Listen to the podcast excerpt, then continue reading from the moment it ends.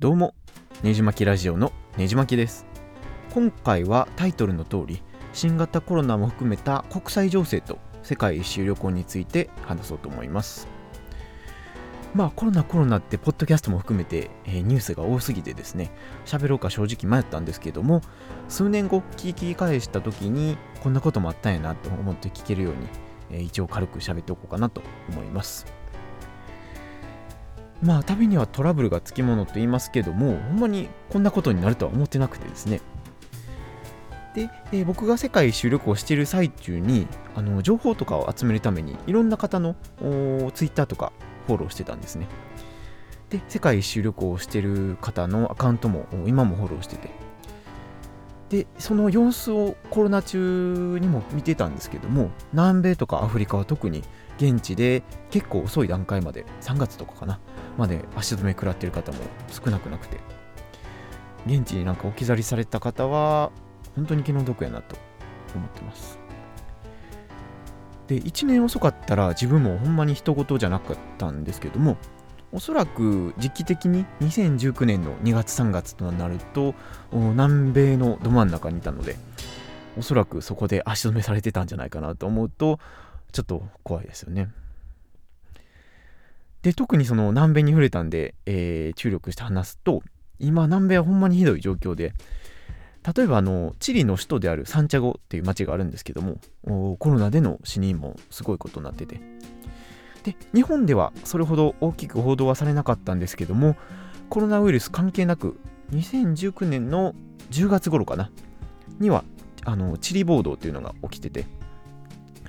なんかサンチャゴの地下鉄の運賃が引き上げられて、えーそれがきっかけでなんか貧困層とかあ若い大学生が大規模なデモを起こしたってそんな事件なんですけどもほんまに平和やった街中で、うん、建物とかバスが燃やされたり、えーそんな写真いろいろ見ててですね結構ショック受けてました。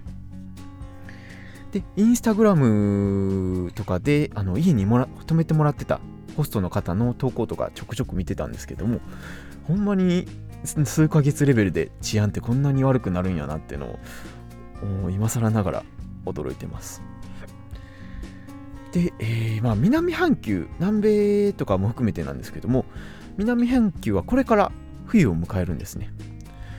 なのでコロナ関連でいくと気温の低下とかあ他にはそのストーブ炊いてより乾燥しちゃう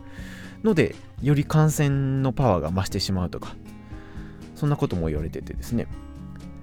でさらにそのチリとかは記録的な干ばつにあえでるんですね。2020年は。なのでこのウイルスが拡大を続けてる中でもその手洗いうがいが十分できるほどのあの水がなくなってきてる状況だったり本当に救いようのない状況になってきてて。でチリっていうとほんまに海も綺麗で人も陽気でご飯も美味しくてもういいことばっかりな街だったんですけども、えーほんまに受難の時を迎えてるみたいです。でまた話は飛ぶんですけれども個人的に新型コロナウイルスほんまにやばいなって思い始めたのが2月23日のリオのカーニバルの後ぐらいかなと思っててで僕実際ちょうどあのブラジルのリオデジャネイロに、えーリオのカーニバルの日にだ時にいあのいてたんですね。なのであのちょうど1年かと思いつつ南米のコロナ状況をウォッチングしてたんですけども。でこのリオのカーニバルが行われる23日24日のあたりにはあコロナの感染者は南米では一切出てなかったんですね。でもその数日後にブラジルのサンパウロで初の感染者が出てあのー暑い南米でも感染するんやっていうのが確認されてですね。で、えーまあ夏の暑い時期になったら日本でもまあ感染は収まるやろうみたいな記録的な、あのー希望的な観測はあったんですけどもそれがこの南米での感染者発見で、えー光がついえてしまったというか。その辺から僕もコロナとはもう数年レベルの付き合いになるんやなっていうのを覚悟を決めました。で、えー他に南米でなんか、あのーコロナウイルス関連で頭に浮かぶのは特にペルーとかウルグアイの街とか特になんですけども皆さんが思ってる以上にマテ茶が国民的ドリンクなんですね。以前日本でも流行ったと思うんですけども。でこのマテ茶っていうのはマテの茶葉を丸い陶器の器に入れてこれをみんなでなんか回し飲みするのが普通な風習なんですね。でまたあのウルグアイに関するエピソードで詳しく話そうかなと思うんですけどもなんかあの僕が行った無料のウォーキングツアーにちょっとチロッと参加したんですけどもそのお姉さんとかももうずっとマテ茶を手に抱えててその壺みたいなのを抱えてるんですね。でその案内してる間になんか喉乾いてるみたいな聞いてきて、えー、マテ茶やからみたいな感じで、えー、ツアーのみんなに赤の谷にこう回し飲みしてくれるんですねまあそれはそれで風習はいいとは思うんですけどもこのコロナ禍の元では、えー、衛生的にはもう最悪というかまあそういった風習も南米で、まあ、悲惨な状況になってるような一因かなと思ってたりしてます。まあ日本、まあ欧州も含めてなんですけども、えー、ハグとかキスとかよくする国民性で、えー、まあ日本はいろいろ批判されてますけども被害のレベルでいくと他の国と比べるとまだマシな方かなと思いますしそういった風習での差っていうのは大きいかなと思ってます。で、えー、ペルーの感染者は、えー、ネットの記事とかを見てると2万人を超えてて、えー、600人とか700人以上が死亡したみたいなんですね。で、えー、なんか政府の官僚も保健の担当の方がどんどん辞めてたり。でアルゼンチンで行くとブエノスアイレスでは外に出るのに許可証が必要だったり。車で外に出るならあ外で出たらあ車を丸ごと没収されるとか。そんなかなり厳しい措置が取られてるみたいなんですね。で、えー、ブラジルは有名だと思うんですけども、えー、大統領は結構そのコロナの予防策よりも経済を守ることが大切だって言って、えー、まあ、あれこれ禁止してもその感染拡大は収まらへんやろって言ってもうあんまり対策を強みに取らずに、えー、どっちかというと経済を優先させて動かした結果まあ今本当にいろあの、ブラジルは悲惨なことになってて。で最近ではあブラジルのアマゾンの地域で、えー、原住民が住んでるようなところでも感染爆発が起こり始めたり他にはあのファーベラっていうブラジルの街からも見えるスラム街があるんですけどもそこでも徐々に、えー、コロナの魔の手が迫ってたみたいでで、このファーベラっていうのは、その、ほんまにプレハブにもなってない狭い汚い小屋みたいなのがもう山のように連なってるんですね。山のふ、あの、ふもとに。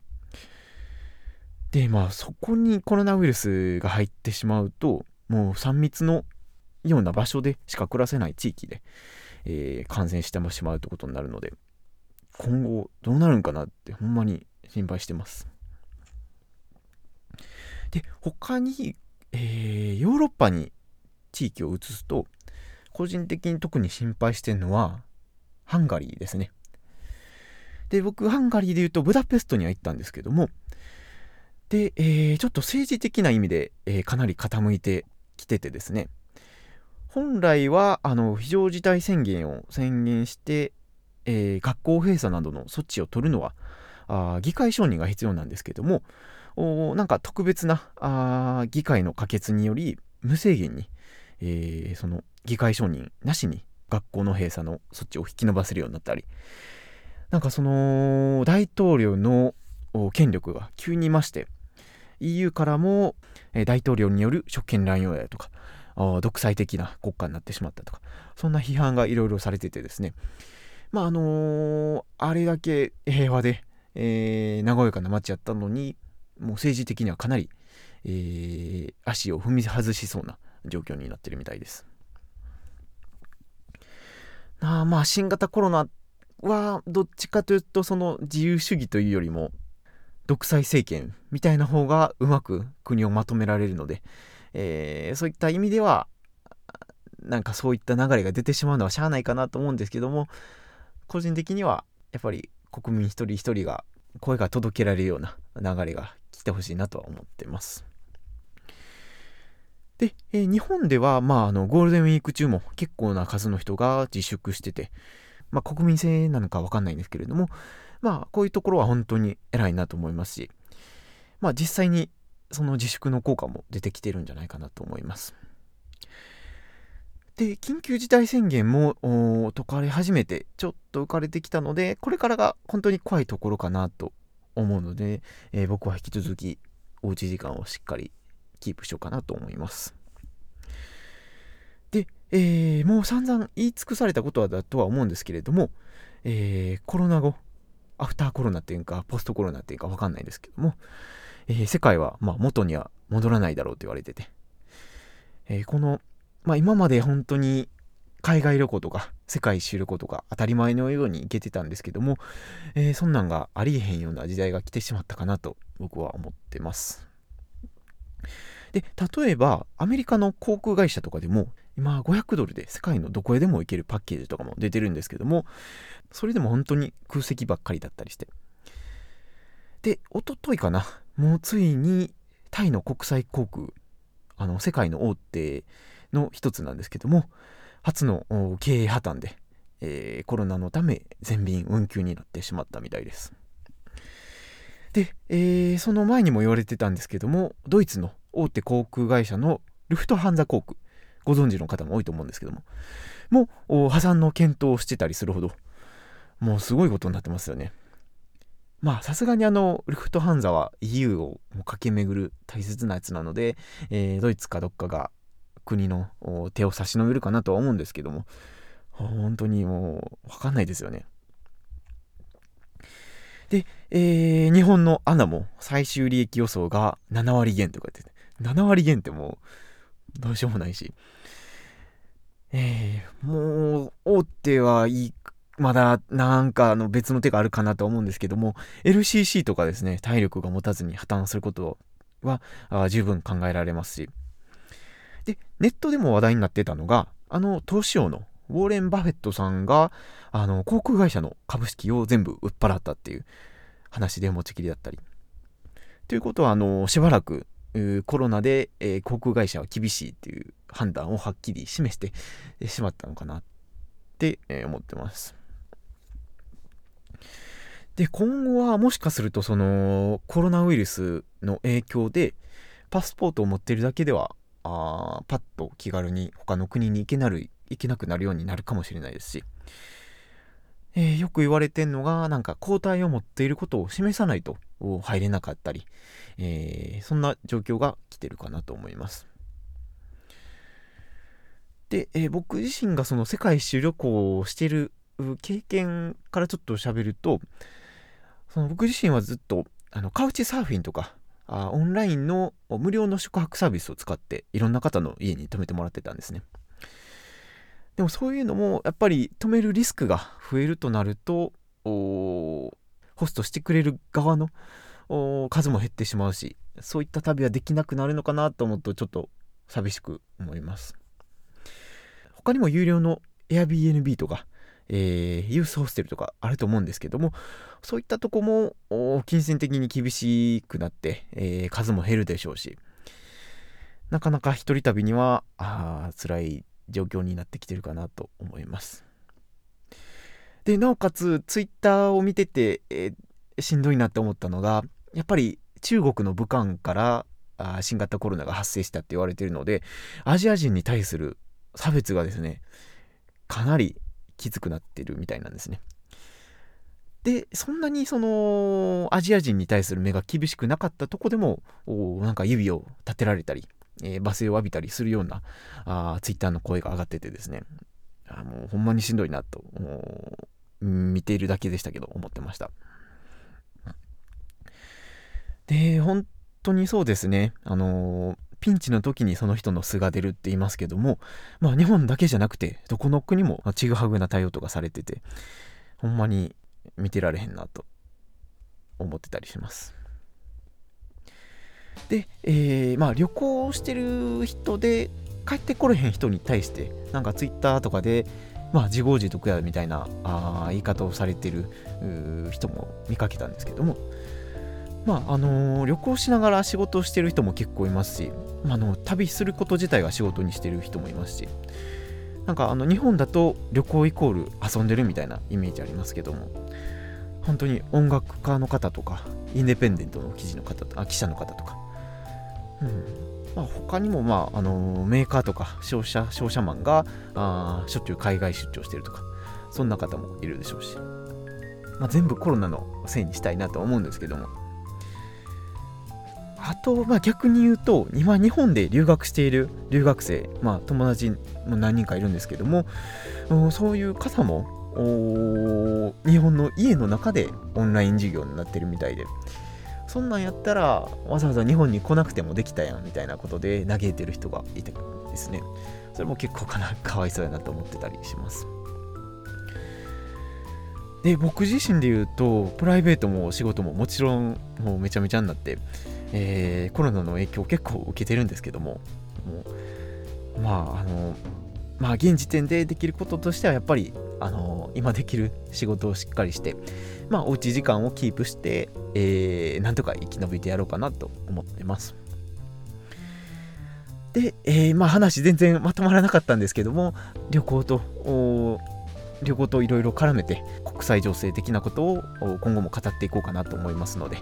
よろしくお願いします。で、まあ、せっかくの世界一周に関するトピックも話すポッドキャストなので、まあ、おうち時間あの旅行できずに、えー、ムンムンされてる方のあのイライラしている方に向けて、えー、ちょっと旅行の思い出とか、えー、改めていくつかエピソードで話してみようと思うので、えー、ぜひ楽しみにしておいてください。ということでそろそろ話を終えたいなと思います。このポッドキャスト以外にもねじ巻きブログやっておりますので興味のある方はぜひググってみてください。このポッドキャストにお便りいただける方は Twitter のハッシュタグねじまきラジオにてお便りお待ちしてます。では次のエピソードでお会いしましょう。